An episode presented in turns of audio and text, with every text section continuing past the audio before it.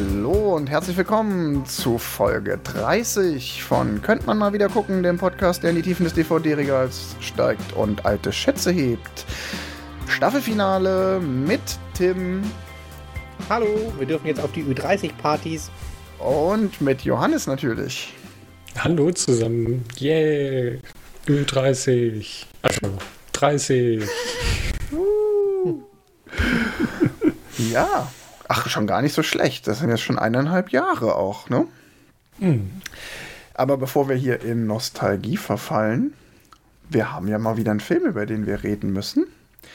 Und zwar haben wir euch, liebe Hörerinnen und Hörer, gefragt, nennt uns einen Kinderfilm, den wir mal besprechen sollen. Und da sind ein paar Vorschläge gekommen. Das war ganz spannend und wir mussten noch ein bisschen diskutieren, was wir denn nehmen. Das ist uns nicht so ganz leicht gefallen. Tim, was hatten wir alles zur Auswahl? Ja, also wir hatten, hatten die eine Kategorie, äh, hervorragende Filme, die gut genug sind, um nicht als Kinderfilm besprochen zu werden. Also äh, allen voran der fantastische Mr. Fox, den gucken wir auf jeden Fall mal. Ich zwinge euch. Ich weiß ja. noch nicht wann, aber super Film. Äh, dann Shaun das Schaf hatten wir ja selber bei Shaun of the Dead schon gesprochen.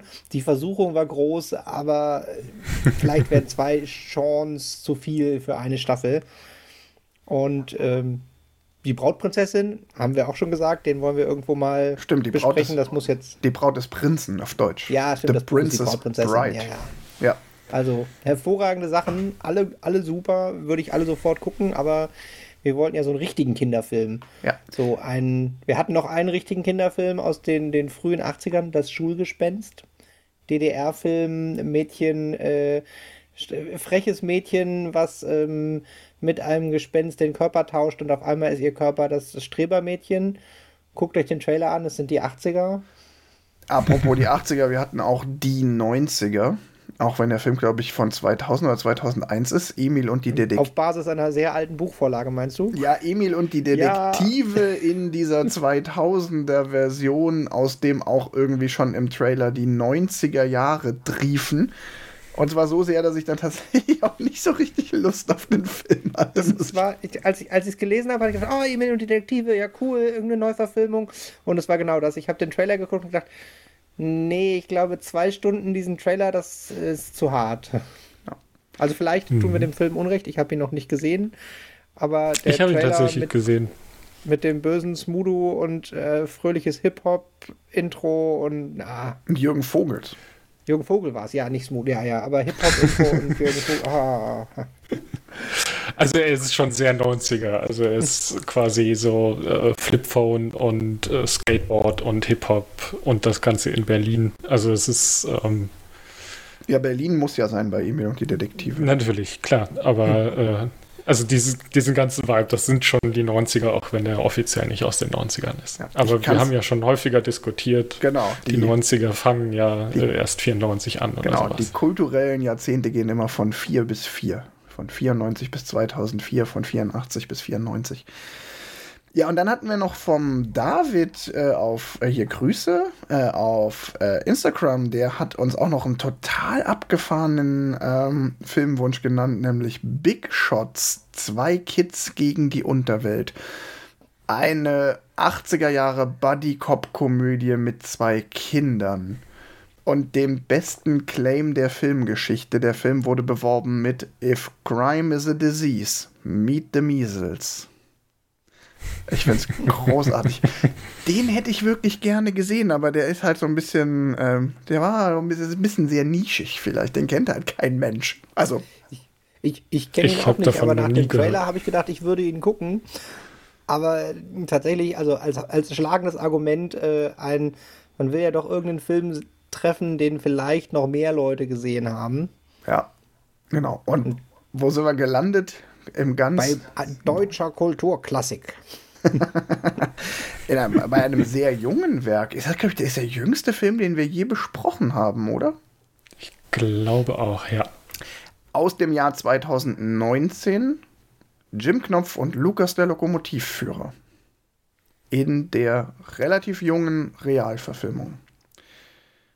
Was ich total super finde, weil da oute ich mich sofort. Ich bin extrem großer Jim Knopf-Fan Ich liebe dieses Buch. Ich bin mit der Augsburger Puppenkiste aufgewachsen. Ich hatte immer so eine Hörspielkassette. Da sind mir heute noch einzelne Sätze so richtig im Ohr. Ich glaube, wenn ich die noch mal hören würde, könnte ich sie mitsprechen. Von daher. Und ich habe den auch im Kino gesehen, weil ich eben so großer Jim Knopf-Fan bin.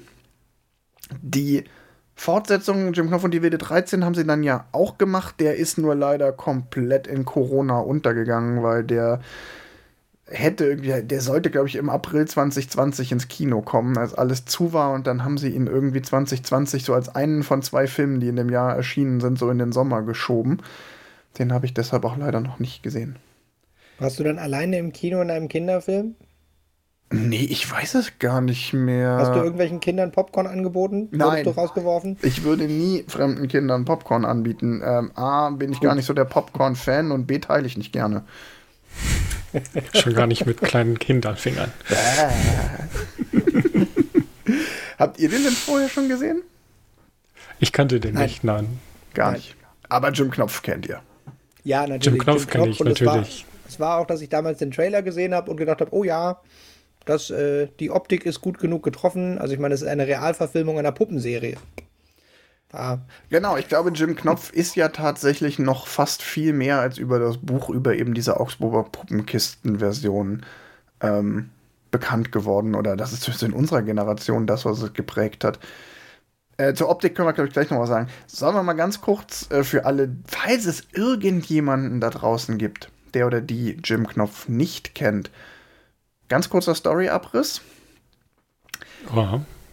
Es geht in Jim Knopf und Lukas der Lokomotivführer um den kleinen Jim, der als Findelkind in einem Paket adressiert an Frau Malzahn nach Lummerland geschickt wird. Lummerland ist eine kleine skurrile Insel. Eine mit zwei Bergen. Insel mit zwei Bergen. Da gibt es eine Bahnstation und es gibt eigentlich nur drei Einwohner auf Lummerland. Das ist der König Alfons der Viertel vor Zwölfte, die Frau Waas, die einen kleinen Kaufmannsladen hat, Herr Ärmel und der dritte zählen.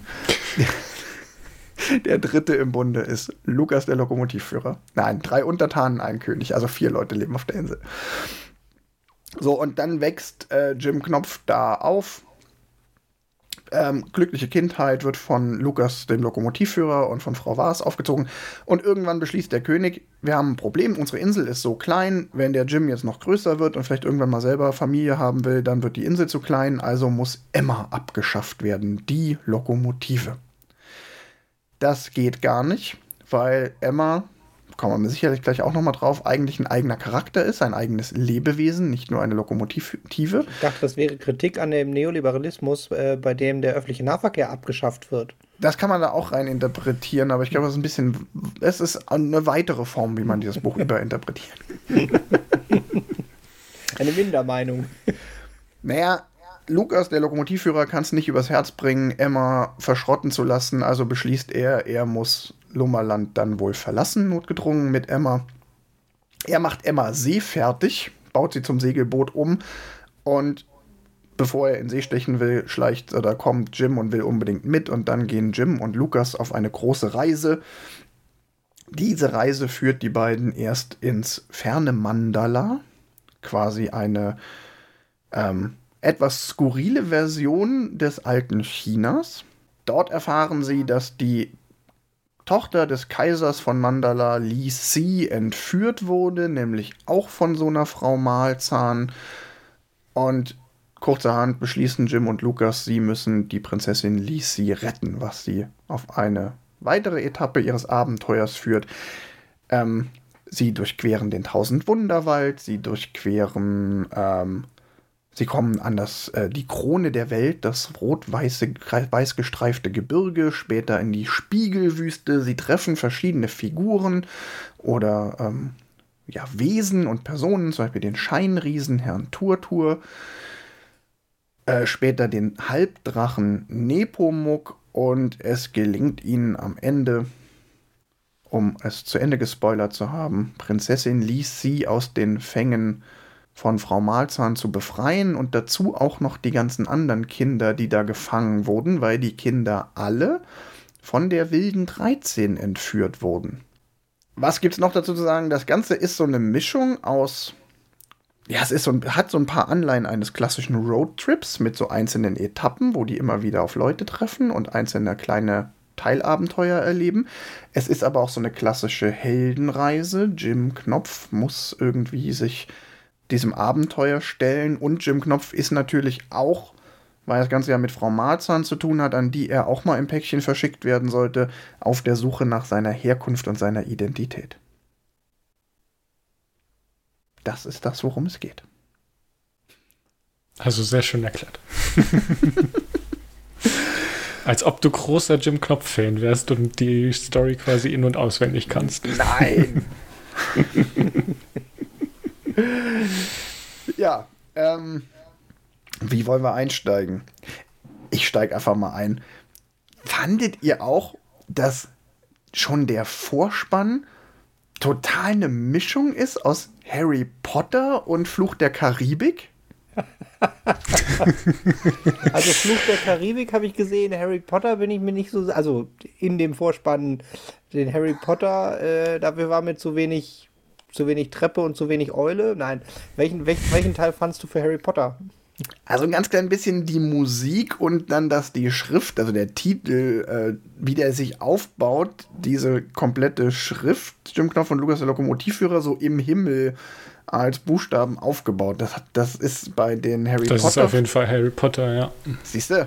Also jetzt, wo du es, mir ist es da nicht aufgefallen, äh, oder zumindest habe ich es jetzt nicht mehr in Erinnerung, ähm, dass das so war, aber jetzt, wo du es sagst, ja, das ist auf jeden Fall quasi das Harry Potter-Stilmittel, den Titel des Films in den Wolken zu zeigen und da halt so eine Kamerafahrt durchzumachen. genau, die Kamera fliegt halt so ein bisschen durch die Wolken und dann kommt da die Schrift und dann geht es irgendwie runter auf Lummerland und so. Ja.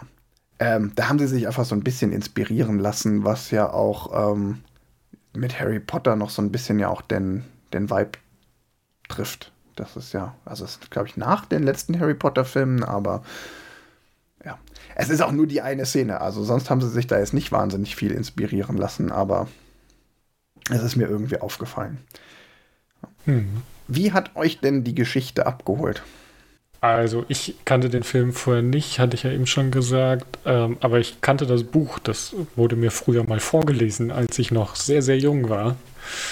Ähm, und ich fand erstaunlich, wie viel man sich so an diese Story noch erinnern kann. Also wirklich, ich habe die, da war ich, keine Ahnung, sechs oder so das letzte Mal äh, mitgenommen. Und ich wusste quasi, ah ja, dann kommt das und dann kommt das. Also die, die Story blieb mir sehr in Erinnerung. Und das finde ich tatsächlich auch sehr gut an dem Film, um mal was vorwegzunehmen. Der ist sehr nah am Buch. Also die Story ist eigentlich nicht verändert worden oder es wurden jetzt keine ähm, Sachen weggelassen oder äh, Teile hinzugedichtet quasi, sondern das ist quasi die Story aus dem Buch. Wer das Buch liest, kennt quasi den Film. Und auch andersrum. Ich denke, das und, wird beim äh, dritten Teil dann anders.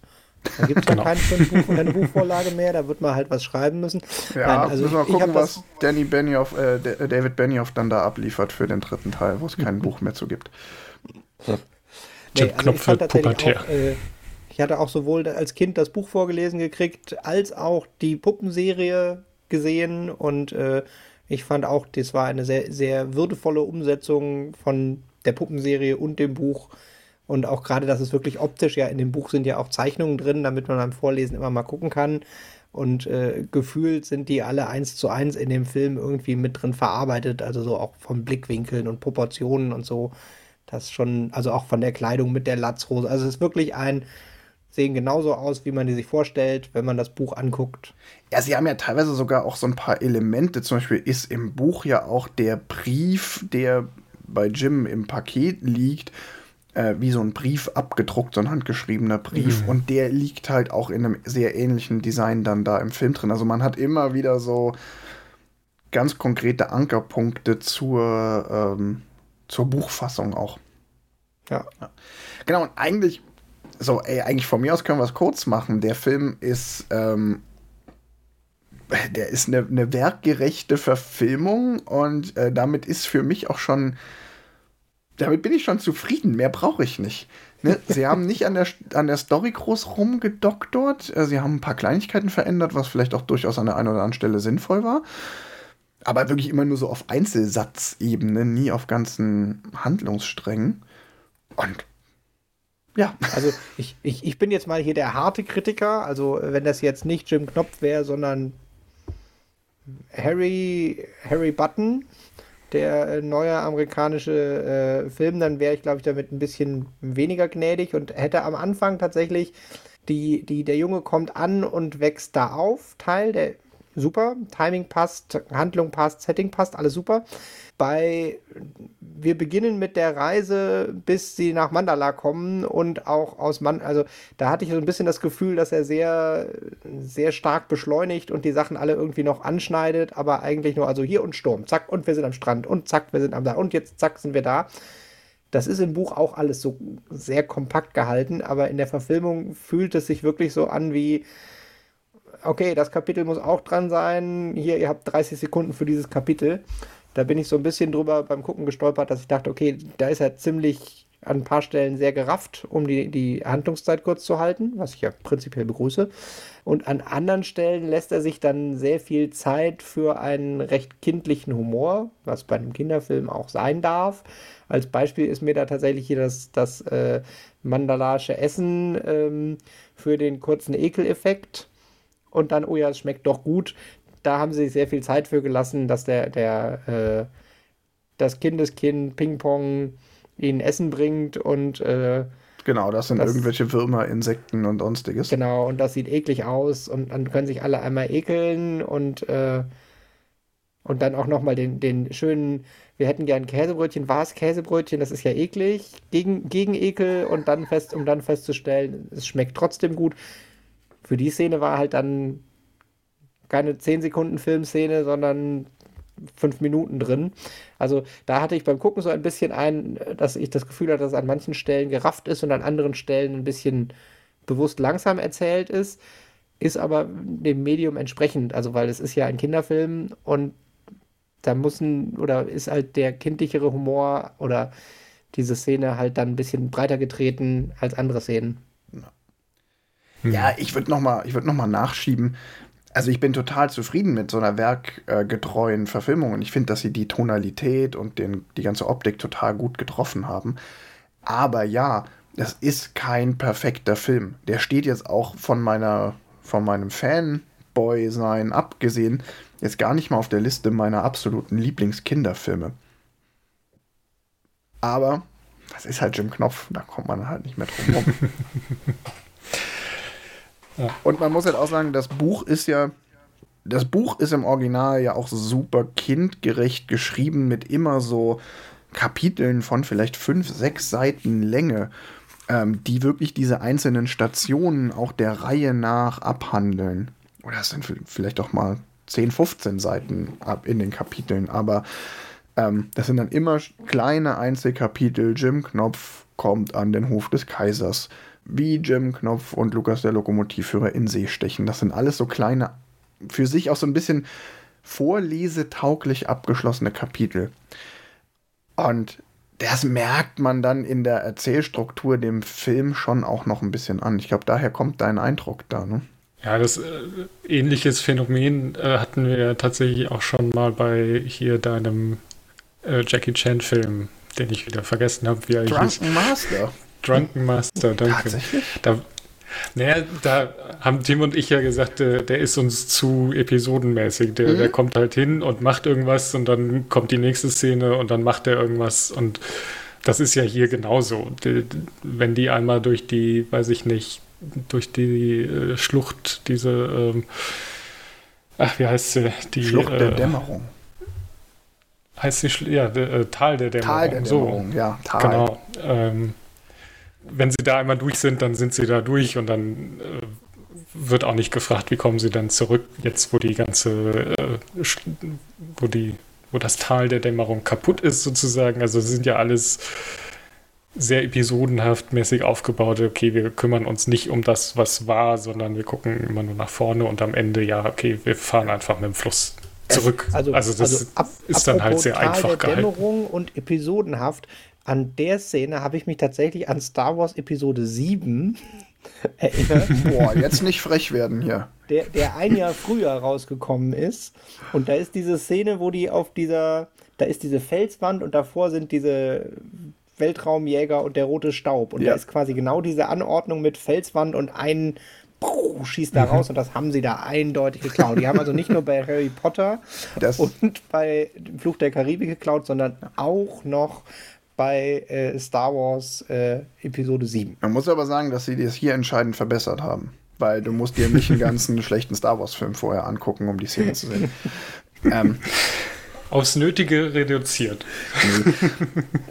Also es ist ja schon die, die Erzählstruktur, der der Film hat in dem Sinne ähm, ja schon eine etwas speziellere Erzählstruktur, weil er wirklich, es sind ja auch hm. immer, jedes dieser Kapitel hat ja auch seinen eigenen kleinen Höhepunkt. Sie treffen immer wieder auf neue Schwierigkeiten. Sie werden am Hof vom Kaiser erstmal abgewiesen vom Oberbonzen Pipapo. Geiler Name im Übrigen. Dann fahren sie zu dieser Schlucht, dann müssen sie durch die Schlucht, dann, dann ist dahinter die Lokomotive kaputt, dann müssen sie die Lokomotive reparieren, dann fahren sie weiter, dann geht ihnen in der Wüste das Wasser aus.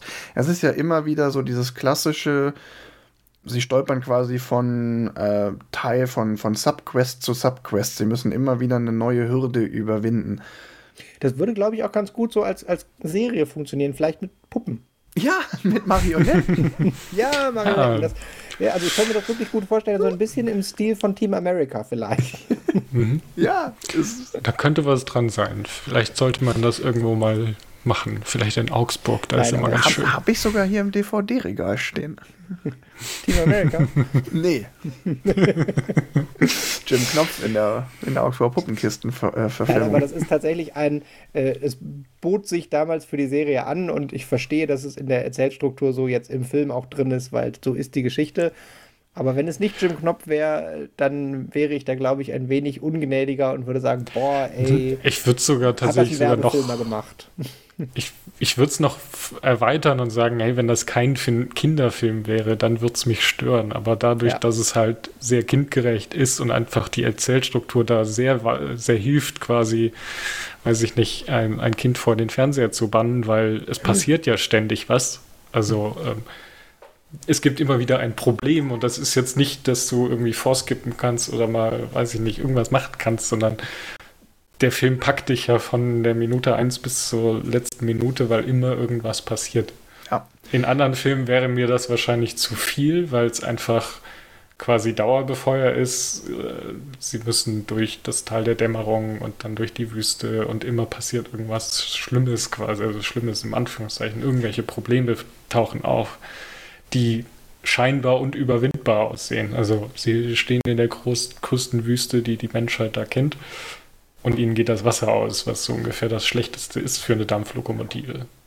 Ja. Und dann finden sie halt doch irgendwie die Lösung. Das sind ja alles Stilmittel für so einen Film, der einfach sehr hilft, ähm, diese Story greifbar zu machen. Und halt auch einfach spannend zu machen. Es fliegt ihnen natürlich auch immer die Lösung irgendwie zu. Ne? Also Ne, sie, sie scheitern am Oberbonzen Pipapo in Mandala. Zack, kommt Ping-Pong um die Ecke, hat die Lösung, bringt sie zum Kaiser. Sie haben kein Wasser mehr in der Wüste, plötzlich taucht Tour Tour auf und besorgt ihnen wieder Wasser. Also das sind alles jetzt, wenn man das jetzt mal streng auch von der Erzählweise betrachtet, jetzt alle keine, alles keine tiefgehenden Stories. Aber ich glaube, das funktioniert halt für die Zielgruppe Kinder ab sechs total gut. Weil das hat natürlich auch eine relativ kurze Aufmerksamkeitsspanne nur erfordert. Und mich hat es tatsächlich nicht gestört. Ich bin trotzdem aber auch bei dir, Tim. Wenn das jetzt ein anderer Film wäre, zu dem ich keinen Bezug hätte, dann würde ich auch sagen, so, naja, komm, kann man auch ein bisschen, äh, noch ein bisschen flüssiger erzählen, weil ich glaube, alle guten Kinderfilme haben so eine gewisse Episodenhaftigkeit. Das ist, oder zumindest viele, nicht, aber, also ja, viele.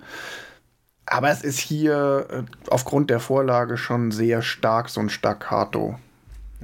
Wobei ich gerade noch kurz, weil du so schön aufgezählt hast, mit dem, die Lösung des Problems ist zwar immer so ein halber Zufall, aber es hat ja noch diese didaktische Komponente, dass die Lösung des Problems immer ein anderer Mensch ist und immer ein, wenn man unvoreingenommen auf andere Menschen zugeht, helfen die einem. Also sowohl der, der Scheinriese, der seit Jahren nicht mehr mit Menschen geredet hat, weil alle Angst haben, als auch der Ping-Pong, der ihnen seltsames Essen anbietet, was dann aber le lecker ist und der nett ist, als auch der kleine Drache Nepomuk, den sie treffen. Das zieht sich ja wirklich so komplett einmal durch, dass immer, wenn irgendwie, wenn man wen trifft und sich mit dem beschäftigt und den erstmal so anguckt, dann ist das gut. Genau, das ist vielleicht auch ein guter Satz, mit dem wir mal so in den Subtext abbiegen können. Ich finde halt, ich mag halt Jim Knopf auch, weil Jim Knopf eine total schöne Aussage hat, nämlich die Aussage, sei mutig, geh offen, geh positiv auf das Fremde, sei das jetzt ein fremdes Land oder auch eine fremde Person zu. Und wenn du offen und unvoreingenommen auf die Menschen oder Wesen, denen du begegnest, zugehst, dann werden die dir auch freundlich begegnen. Und das zieht sich so komplett durch. Und das zweite Thema ist ja dieses große Thema, das ist vielleicht sogar fast im zweiten Teil noch ein klein bisschen stärker, dann in der Wilden 13, dieses Jim Knopf auf der Suche nach seiner Herkunft, diese, wo, wo liegen eigentlich meine Wurzeln? Geschichte mit der total schönen Erkenntnis am Ende dieser ganzen Reise, dass es gar nicht darauf ankommt, wo er herkommt, sondern dass es darauf ankommt, wo jetzt seine Heimat ist, im Hier und Jetzt. Ne? Am Ende hat er ja die Gelegenheit zu erfahren, wo er herkommt. Und er entscheidet sich dagegen, diese Antwort zu bekommen, zugunsten der Antwort, wie kann er weiter bei Lukas und Frau Waas leben. Also wie lösen sie dieses Platzproblem in Lummerland. Und das ist einfach so eine ich finde das halt so eine herzerwärmend schöne Botschaft. Ist, ist dieses Ende eigentlich, ist das im Buch auch im ersten Teil oder ist das mit der schwimmenden Insel erst im zweiten? Nee, das ist auch im ersten Teil. Im zweiten Teil ist es so, dass sie, da gibt es ja dann das Land, das nicht sein darf. Äh, das ist quasi die Festung der Wilden 13 und die Wilde 13 muss die Festung des Landes, das nicht sein darf, versenken, damit auf der anderen Seite sich. Der Stöpsel gezogen wird. Ähm, genau, dass sich auf der anderen Seite Jambala er wieder aus dem Meer erheben kann, ein altes versunkenes Reich. Und dann stellen sie fest, ah, Lummerland ist nur die Spitze, die Bergspitze von diesem größeren Land Jambala, von dem Jim Knopf dann später auch der König ist und so, oder der, der Prinz. Und so fügt sich dann ganz viel zusammen. Aber das führt jetzt vielleicht ein bisschen weit, weil wir reden ja nicht über den zweiten Teil. Ja, das klingt auch ehrlich gesagt wie so ein bisschen so eine schlecht geschriebene Fortsetzung. Also da bleiben wir lieber hier bei dem einen wahren Original und. Äh, jetzt muss ich wieder, jetzt zwingst du mich zu widersprechen. Die Fortsetzung ist super, weil die Fortsetzung tatsächlich. Jetzt muss ich den Satz noch sagen. Es tut mir leid, liebe Zuhörerinnen und Zuhörer. Jetzt hört ihr noch einen Satz zur Wilden 13. Die Wilde 13 ist total super, weil die Wilde 13 all das oder vieles von dem, was wir im ersten Teil kennengelernt haben, nochmal aufgreift und die ganzen Figuren, die eingeführt wurden, die wir kennengelernt haben, dann auch ihren Platz finden. Also Herr Turtur, Nepomuk, die finden alle noch ihre Bestimmung, ihren Platz, an den sie hingehören am Ende. Und das ist halt auch total herzerwärmend und schön. Und Jim Knopf hilft ihnen halt dabei in irgendeiner Form. Ja, was man halt noch sagen kann, es gibt ja leider an Jim Knopf auch einiges ähm, an öffentlicher Kritik. Also der Film ist ja unter anderem, das haben wir noch gar nicht erwähnt, der ist ja quasi erschienen zum 60-jährigen Jubiläum oder Geburtstag von Jim Knopf. Also Jim Knopf ist 59 oder 60 erschienen im Original als Buch und der Film kam ja 2019 in die Kinos. Und rund um dieses Jim Knopf Jubiläum gab es dann eben auch noch mal ganz viel Kritik, weil ähm, das Buch Jim Knopf einfach stark kritisiert wird, weil es aus den von 1960 ist, die Erstauflage. Ich habe gerade noch mal nachgeschaut. Ähm, weil es eben aus den 60ern stammt, dadurch ein paar ähm, Formulierungen und Wörter drin sind, die man so heute definitiv nicht mehr sagt und nicht mehr sagen sollte. Ähm, dem Buch wird teilweise vorgeworfen, dass es irgendwie Stereotype bedient, weil später bei Frau Marzahn ja Kinder aus aller Welt äh, vorkommen und dann ist da ähm, ein Eskimo-Kind dabei und ein Indianerkind und die werden auch alle so benannt und die werden auch genau dem Klischee entsprechend ähm, beschrieben und dargestellt. Und das hat ja zu relativ viel Kritik an dem Buch geführt. Ich finde aber, dass der Film damit relativ gut umgeht. Also sie haben da so ein paar Sachen einfach weggelassen, die Genau, die, die Wörter, die man nicht benutzen müsste und die einfach da drin sind, weil sie in den 60ern noch normal waren, einfach nicht genannt. Genau. Und das ist teilweise sogar ja auch im Sinne von Michael Ende gewesen. Also Michael Ende hat sich schon sehr, sehr stark auch antirassistisch äh, positioniert und hat Jim Knopf auch ganz bewusst antirassistisch geschrieben. Zum Beispiel die ganze Episode mit Nepomuk. Kannst du vielleicht gleich nochmal was zu sagen, ist ja auch, hat ja auch so einen ganz starken äh, eine ganz starke Rassismuskritik drin. Michael Ende hat auch auf eigenen Wunsch später an dem Werk selber schon Änderungen vorgenommen. Ursprünglich hieß es nämlich mal China. Also sie sind in der Ursprungsversion nach China gefahren. Und irgendwann Anfang der 80er hat dann, ist dann auf Wunsch von Michael Ende aus China Mandala geworden. Um das nicht mehr mit einem ganz konkreten Land, was es tatsächlich gibt, zu benennen. Sondern bewusst als Anlehnung kenntlich zu machen. Hm. Und ich finde es eigentlich ein bisschen schade, dass auch gegenüber dem Film so viel Kritik aufkommt, weil ich will jetzt nicht sagen, dass die Kritik immer komplett unberechtigt ist, aber ähm, ich finde sie einfach im, in dem Maße teilweise, wenn wir alle Filme so streng bewerten würden, wie teilweise Jim Knopf bewertet würde, dann kämen wir aus dem ähm, aus dem Aufschrei nicht mehr raus. Also, weil das, was da jetzt vor allen Dingen in der Verfilmung noch übrig geblieben ist, finde ich völlig. Ja, also, also da, zum Beispiel die, die, die Szene, wo man halt sieht, okay, da sind Kinder aus aller Welt, habe ich genau so verstanden, dass da Kinder aus aller Welt sind und die sehen halt alle unterschiedlich aus. Und ja, die sind sehr überzeichnet, aber man darf halt auch nicht vergessen, ähm, das wird nicht äh, in irgendwie Texten dokument, also im, im, im, Dialog kommt jetzt nicht raus, ähm, ach, das sind Kinder aus aller Welt, sondern da sieht man ja erstmal.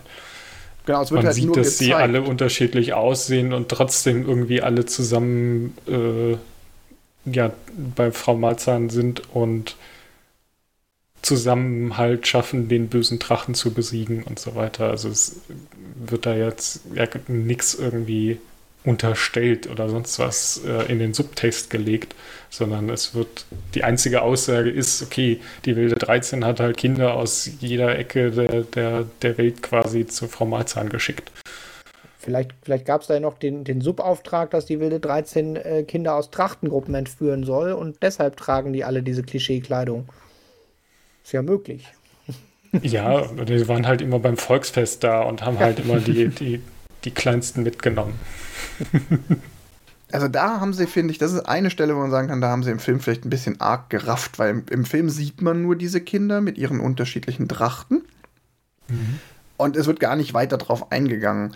Ähm, das einzige Kind, das man mal was sagen darf, um noch so ein Gag einzubauen, ist dann das bayerische Kind. Und das ist auch irgendwie ein ganz bisschen, das ist auch irgendwie ganz, ganz cool gemacht, dass sie da auch bewusst dann gesagt haben, ja gut, dann lassen wir das bayerische Kind was in tiefstem Bayerisch sagen, um das auch ein bisschen zu kontern. Aber im Buch ist es so, dass die Kinder ja alle verschleppt wurden und bei Frau Malzahn zum Beispiel alle immer das gleiche unleckere Essen bekommen. Und als sie dann befreit werden und zurück sind in Mandala beim Kaiser, gibt es eine Szene, wo explizit erwähnt wird, dass der Kaiser extra seine Boten ausgeschickt hat, dass der in seinem Kaiserreich die Spezialitäten aus den Ländern besorgt hat, die die Kinder kennen von zu Hause, damit jeder wieder das essen kann, äh, was er kennt. Und das wird dann auch noch aufgezählt. Das wird auch leider so ein bisschen natürlich aus den 60ern raus, so ein bisschen klischeehaft aufgezählt, ähm, was die dann zu essen bekommen.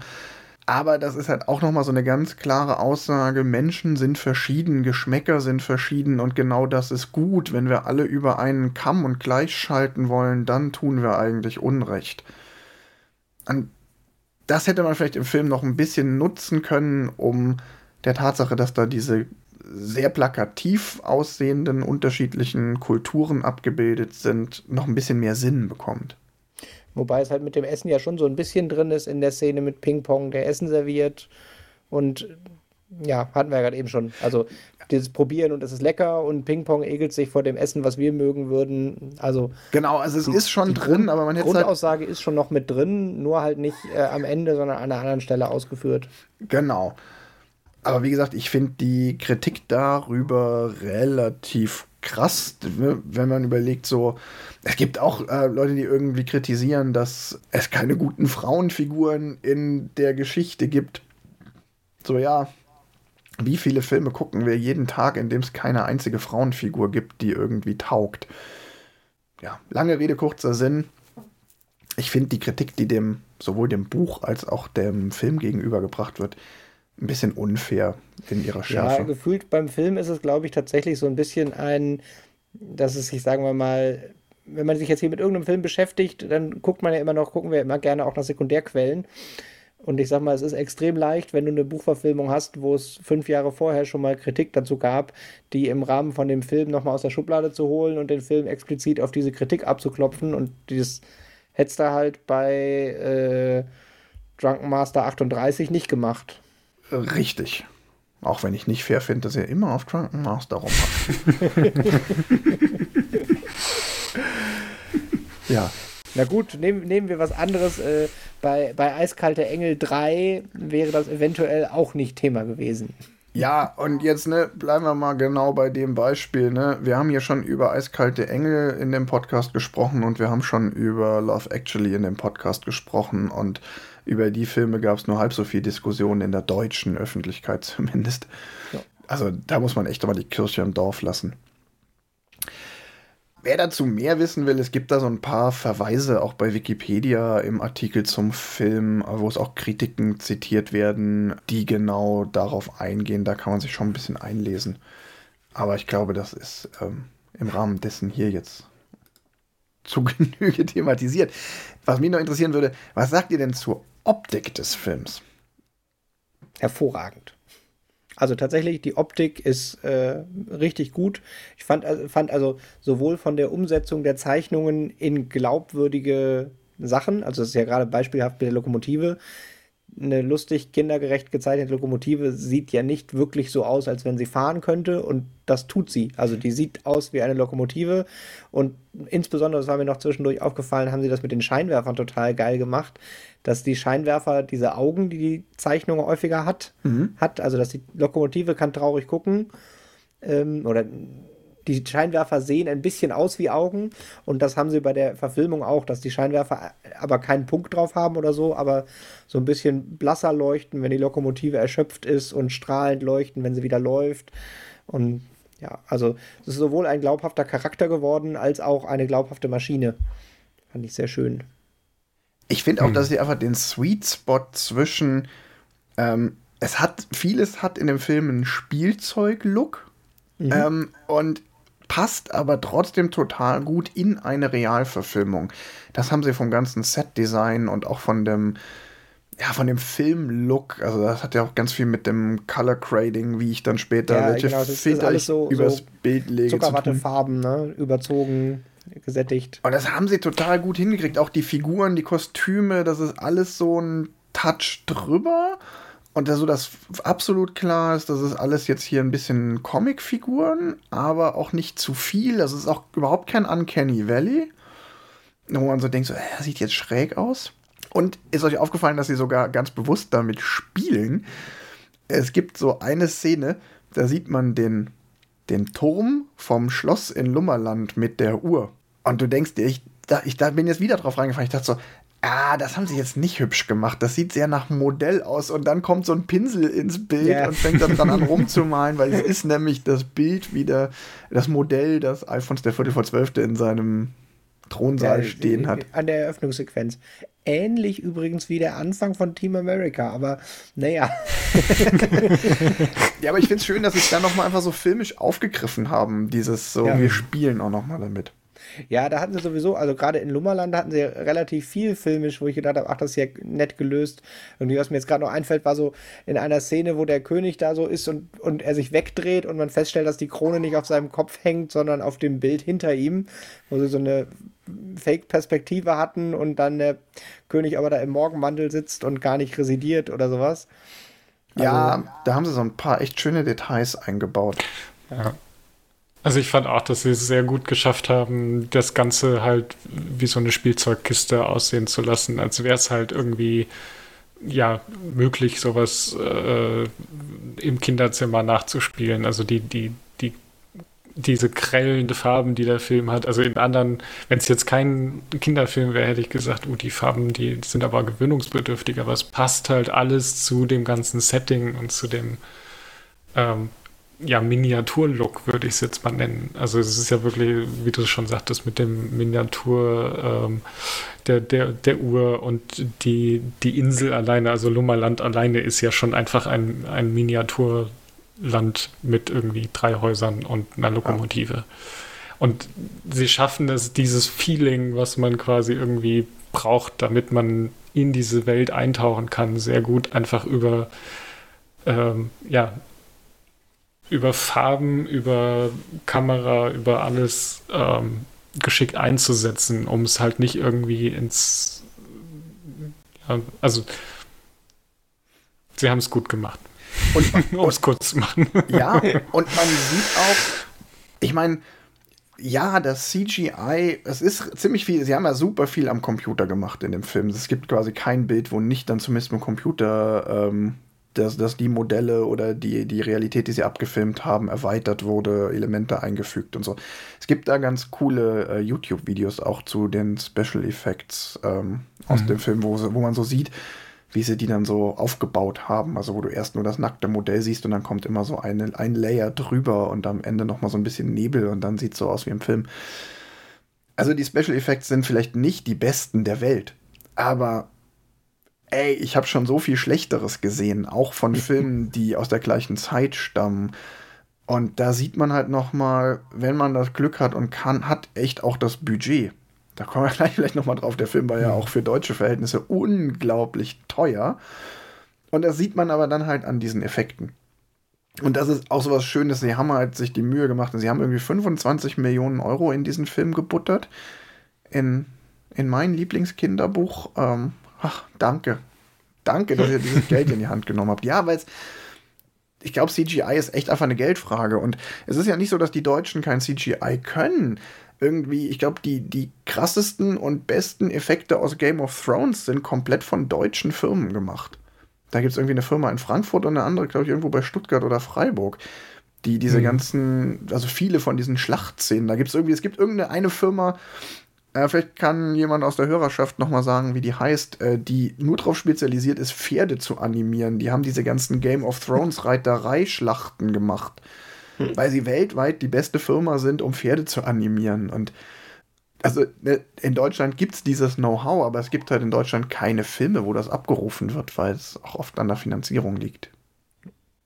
Was ich noch so ja, lustig so fand, der, der Johannes meinte, oh ja, und das sieht alles so ein bisschen aus wie Spielzeug.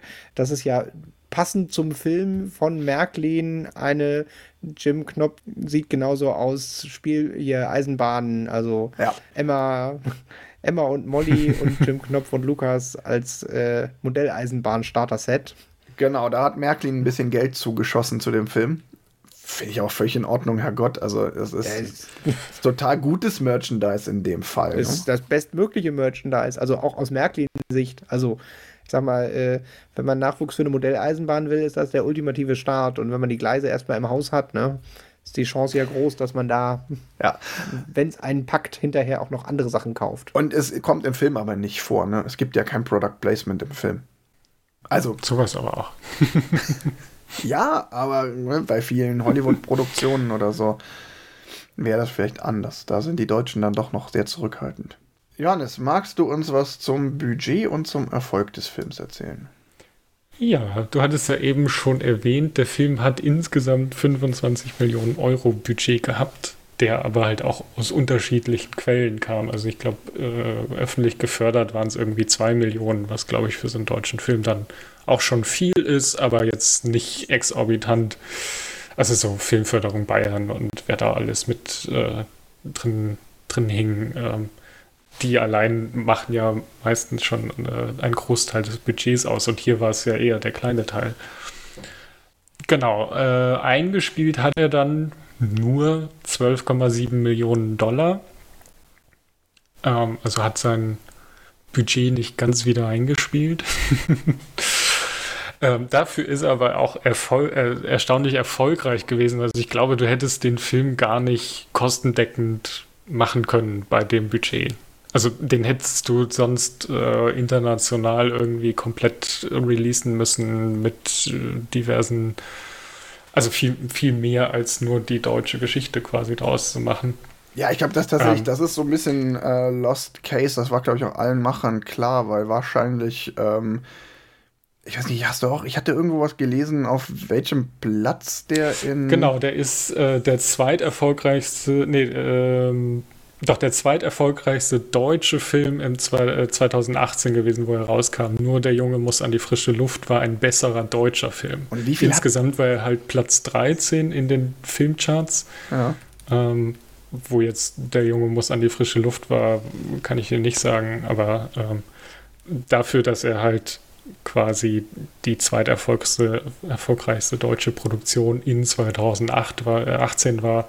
Ich glaube, 2018 war auch einfach so ein, so ein Marvel-Jahr, wenn ich mich richtig erinnere. Also ja, und der Junge muss Kinderfilm. Der, also ich meine, genau. irgendwie fast zwei Millionen Zuschauer mit einem Kinderfilm ist halt auch mal eine Ansage. Der Junge muss an die frische Luft, hat 31,8 Millionen Euro eingespielt. Das ist natürlich schon wesentlich mehr, weil ich, ich wollte gerade hm. so ein hm. bisschen darauf hinaus, dass ich dachte, vielleicht vielleicht ist so viel gar nicht einspielbar, weil ich sage, das ist so ein, so ein verlorener Posten, auf dem der Film gestartet ist. Aber trotzdem, der, der Junge muss an die frische Luft war ein krass erfolgreicher Film, auch im Vergleich der Jahre davor und danach. Ja, aber auch da, also ich habe jetzt sich hier mal die, die Wikipedia-Liste auf, das muss man halt auch sehen, der hatte 1,9, 2 Millionen Zuschauer, der Junge an die frische Luft hatte, in Anführungsstrichen nur 3,8, also fast das Doppelte zwar, aber die, die Margin in den Top 20 ist dann halt irgendwann äh, nur noch wenige tausend. Ja. Also Platz 10 Mamma Mia, Here We Go Again hat 2,2 Millionen. So viel ist da dann halt auch nicht mehr. Mhm. Und es ist ein Kinderfilm. Also der wird halt nie so erfolgreich sein wie in dem gleichen Jahr Infinity War oder äh, Bohemian Rhapsody, was hier auf Platz 1 ist. Also es sind halt ja, einfach Problem ganz ist, andere. Das Taschengeld von den Kindern war zu gering, sonst hätten die den auch. Genau. Äh ja, ohne das, jetzt, ohne, ohne das jetzt ernsthaft mit Zahlen belegen zu können, aber ich glaube, mit Kindervorstellungen verdienst du halt auch einfach nicht so viel. Das sind meistens dann irgendwie Nachmittagsvorstellungen. Äh, die Ticketpreise sind wahrscheinlich nicht ganz so hoch wie irgendwie bei der Samstagsabends Primetime-Vorstellung. Oh, also. Naja, aber dann hast so, du ja auch. Tim, du bist also, unser Kino. Also, genau. Also es, es, ist schon so, dass du, äh, also während der Woche natürlich nicht, aber am Wochenende die frühen Vorstellungen laufen schon sehr gut im Kino. Mhm. Äh, scherzhaft habe ich ja auch immer gesagt, äh, man müsste Sonntagmorgens äh, das Scheidungskindermenü anbieten, weil äh, die, die Sonntagmorgens äh, Essensbestellung ist traurigerweise, und das ist wirklich traurig, üblicherweise äh, eine große Cola, ein großes Popcorn und ein Bier. Weil Papa dann ein Bier trinkt und der Sohn kriegt die Cola und das Popcorn. Das korrekt und man gibt das Kind ja hinterher ab und äh, das zu viel Cola und zu viel Popcorn äh, Problem hat man ja nicht mehr. ähm, ist natürlich eine fiese Unterstellung, aber ich würde behaupten, anekdotisch ist das so. Also es ist tatsächlich, es ja. wird sehr viel seltsam kombiniertes Zeug konsumiert. Ansonsten hat Kinderfilm für Kino tatsächlich den Vorteil, dass man da äh, als Kino auch eine gute Förderung für kriegt, wenn man Kinderfilme im Programm hat. Ja, und der Film ist ja auch generell ziemlich gut gefördert worden. Ich meine, weil es halt auch einfach eine Literaturverfilmung ist. Und ne, ich glaube, man braucht über den Erfolg gar nicht äh, so wahnsinnig viel ähm, diskutieren. Der war erfolgreich genug, dass sie einen zweiten Teil gemacht haben. Naja, den zweiten Teil haben sie mehr oder weniger back-to-back -back produziert, sehe ich gerade.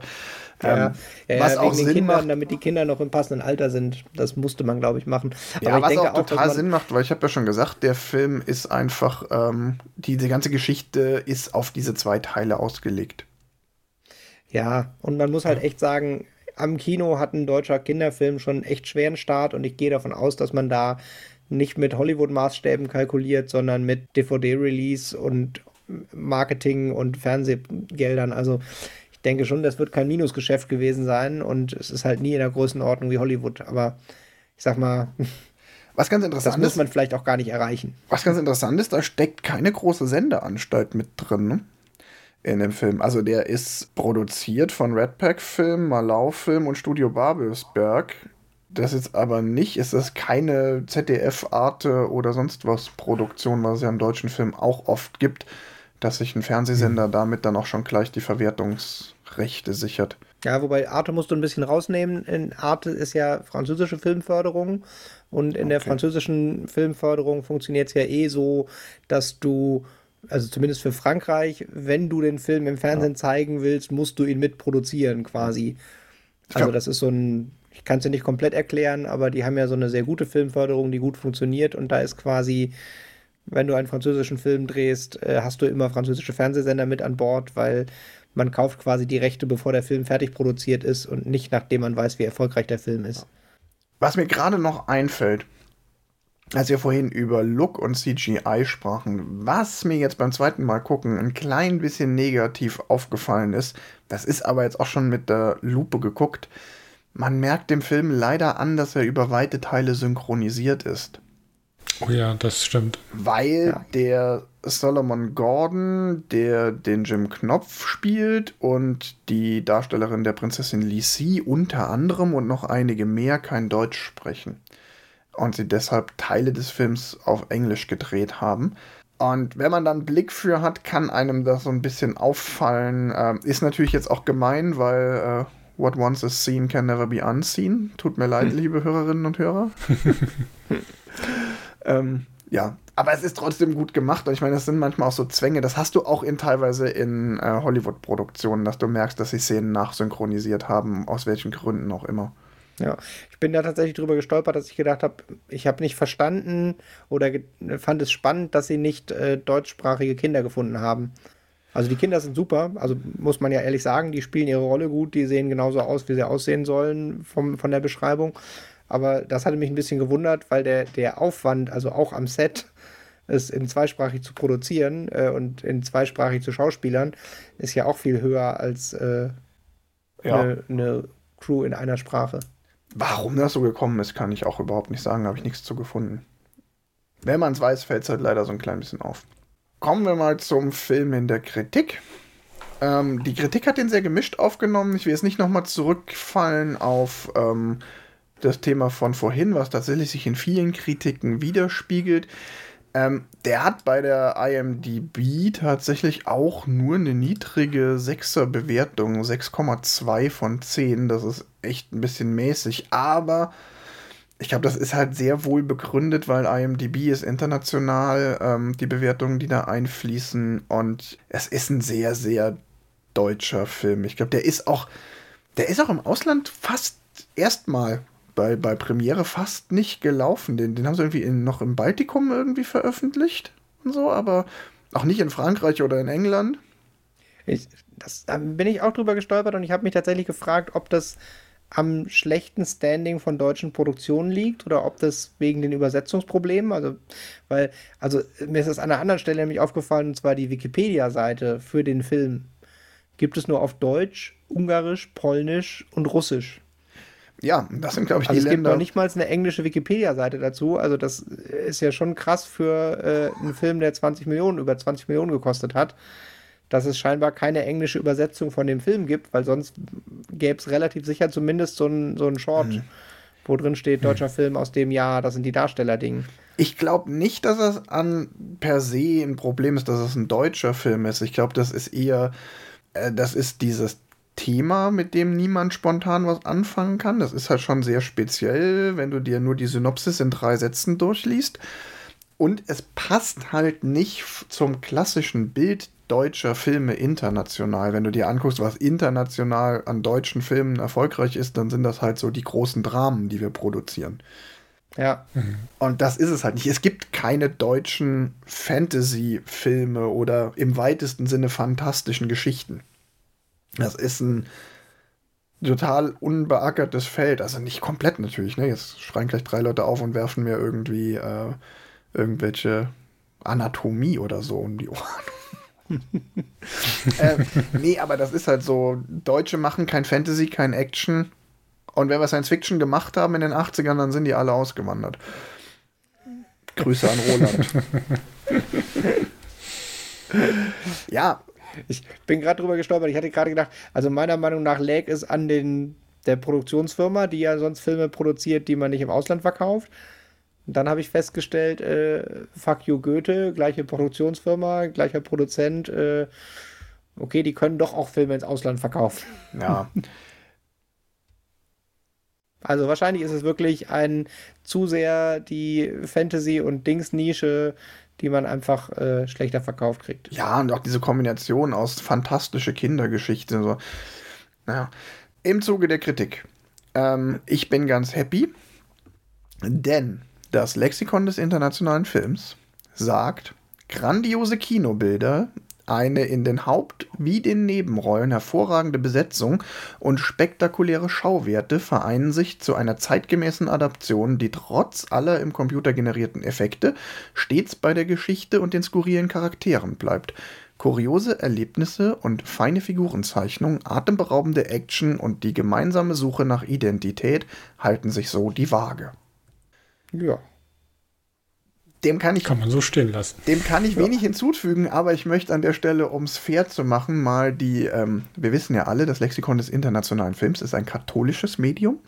Es gibt ja aber auch das evangelische Pendant, den EP, die EPD-Film. Das ist eine Zeitschrift, die auch ganz cool ist. Die haben nämlich was ganz anderes gesagt. Die haben gesagt, dass die Inszenierung steif und blutleer erscheine, woran auch die Akteure nichts änderten. Die tricktechnische Umsetzung sei zwar sympathieerweckend, bringe aber die Bebilderung nicht zu eigenem Leben. Also es gibt auch Kritiken, die genau das Gegenteil sagen von dem, was das Lexikon des internationalen Films sagt. Ja, aber, aber steif und blutleer, muss man ganz ehrlich sagen, finde ich überhaupt nicht. Also das ist finde ich auch falsch nicht. kritisiert. Nee, nee, also nee, die das, das würde ich ja, so auch nicht sagen kann man natürlich drüber reden, aber äh, ganz ehrlich, also um mal aktuelle Beispiele, äh, die Amazon äh, Herr der Ringe Serie, die da angekündigt ist, sieht sehr viel schlimmer aus. Also ja, und auch ne, andere Filme aus der Zeit, mir fällt jetzt kein richtig gutes Beispiel an, aber dass man mal so ein, irgendwie so einen kurzen Augenblick hat, wo man sagt, so, ah, ganz kurz so, okay, das sah jetzt irgendwie ein bisschen platt aus oder so, hatte nicht die Tiefe. Aber zum Beispiel die Drachen, die vorkommen, sind super animiert. Ähm, auch, auch passend stimmig. Es ist total schön, auch hier diese, diese Ebene zwischen Kindern und Erwachsenen. Ne? Der Halbdrache Nepomuk, der total süß und knuddelig äh, gestaltet ist, den man wirklich so auch als Plüschtier verkaufen könnte. Und die erwachsenen Drachen, die, die, die reinrassigen Drachen, die wirklich auch so in so einem Herr der Ringe-Look daherkommen. Also zumindest der eine an der Tür. Die Frau Malzahn, die ja dann auch agiert, ist wieder so ein bisschen dazwischen. Das finde ich auch ganz gut gelevelt. Auch angesichts der Tatsache, dass es im Buch schon heißt, dass alle Drachen anders aussehen und kein Drache dem anderen gleicht. Von daher passt das dann auch noch vom, ja. vom Werk immanent. Ja, was haben wir vergessen zu dem Film? Unser Fazit. Johannes, möchtest Fazit. du anfangen? Ich fange an. Ähm, also ich fand ihn gut. Ich äh, würde ihn jetzt nicht nochmal gucken, aber einfach nur, weil ich die Zielgruppe dafür nicht bin. Wenn ich dann mal die Zielgruppe habe, vielleicht äh, werde ich ihn dann nochmal gucken. Aber ich würde ihn jetzt jedem empfehlen, der Kinder in dem Alter hat, wo sowas interessant ist. Ich fand es eine gute Umsetzung des, äh, der, Quell, der Quelle quasi und ähm, ja, kann mich da nicht beklagen. Tim, was sagst du? Ähm, ja, also erstmal grundsätzlich für die Zielgruppe finde ich ihn richtig gut. Ich hatte auch sehr viel Spaß beim Gucken. Ich möchte aber an der Stelle schon sagen, ich glaube, es war eine gute Idee, dass wir nicht in dieser Staffel gesagt haben, jeder sucht einen Kinderfilm aus, weil es ist halt schon ein Kinderfilm. Und ich glaube auch, dass man, wenn man die Folge hört, so ein bisschen merkt, wir tun uns, glaube ich, ein bisschen schwerer damit, einen Kinderfilm zu besprechen, als einen Erwachsenenfilm oder einen ausgewachseneren Film. Also der Film macht Spaß. Ich werde ihn tatsächlich vielleicht auch noch mal irgendwie vielleicht mit meiner Nichte gucken oder so. Er ist ein guter Kinderfilm und ein so großes Meisterwerk, dass man ihn auch als Erwachsener noch regelmäßig gucken kann, ist er, glaube ich, eher nicht. Im Gegensatz zum Beispiel dem fantastischen Mr. Fox, den wir noch ein andermal gucken werden. Ja. ich habe auch schon eigentlich das meiste gesagt. Das ist einfach ähm, eine meiner Fanservice. es ist eine meiner Lieblingsgeschichten und ich finde die sehr, sehr adäquat umgesetzt. Der einzige Nachteil, den muss man, das einzige Zugeständnis, was man machen muss, diese meine Lieblingsgeschichte ist nicht die perfekte Geschichte, die in allen Punkten jetzt für alle Altersklassen gleichermaßen unterhaltsam ist. Ja. Das machen andere Kinderfilme ein bisschen besser und das ist ja auch die hohe Kunst. Das kann ich dem Film aber nicht vorwerfen, weil dafür, dann hätte man irgendwie dran rumschrauben müssen an der Story. Das wäre schlimm, ja. Das hätte ich überhaupt nicht gewollt. Ähm, von daher, der Film ist, was es ist und ich empfehle den. Wer als Kind Jim Knopf toll fand, wer die Augsburg Puppenkiste toll fand, der soll sich ruhig mal auch an diese Verfilmung wagen. Und wenn man Kinder hat im entsprechenden Alter, auf jeden Fall. Ja, das würde ich auch sofort so unterschreiben. Also auch gerade dieses, wenn man selber den, die Puppenserie oder das Buch gemocht hat, kann man den auf jeden Fall gut gucken. Und ich also, werde auf jeden Fall mir die Tage hier mal die Wilde 13 noch angucken, weil der ist da Corona-mäßig an mir vorbeigekommen, äh, gegangen und wann, wenn nicht jetzt, wäre der richtige Zeitpunkt. ja. Ja, Top Gun gucken wir dann wohl nicht, würde ich sagen. Nee, nee. Genau, ja, ja, ach nee, Top Gun, ja. ja, das war's. Das war die dritte Staffel. Wir sind am Ende. Wir gehen wie immer gewohnt in die Sommerpause und melden uns im Hochsommer pünktlich zurück. Wahrscheinlich wieder Anfang August oder Mitte August. Ihr werdet es erfahren, wenn ihr uns abonniert oder uns auf unseren Social Media Kanälen folgt. Vielleicht hauen wir auch wieder ein Special raus in der Zwischenzeit, wenn uns die Lust packt und wir Sehnsucht danach haben. Äh, machen noch mal sonst vielleicht noch mal so ein Staffel-Recap. Das müssen wir noch mal sehen, wie der passt. Weil ich wollte ja einen vor dem Kino nach Top Gun, aber nein. Jetzt bin ich in Urlaub, krank und so, nee. Ja, ja, hm. jetzt stehen erstmal Urlaube an. Die haben wir uns auch verdient. Von daher kommt gut durch den Sommer und bis bald. Bis bald. Einen schönen Sommer.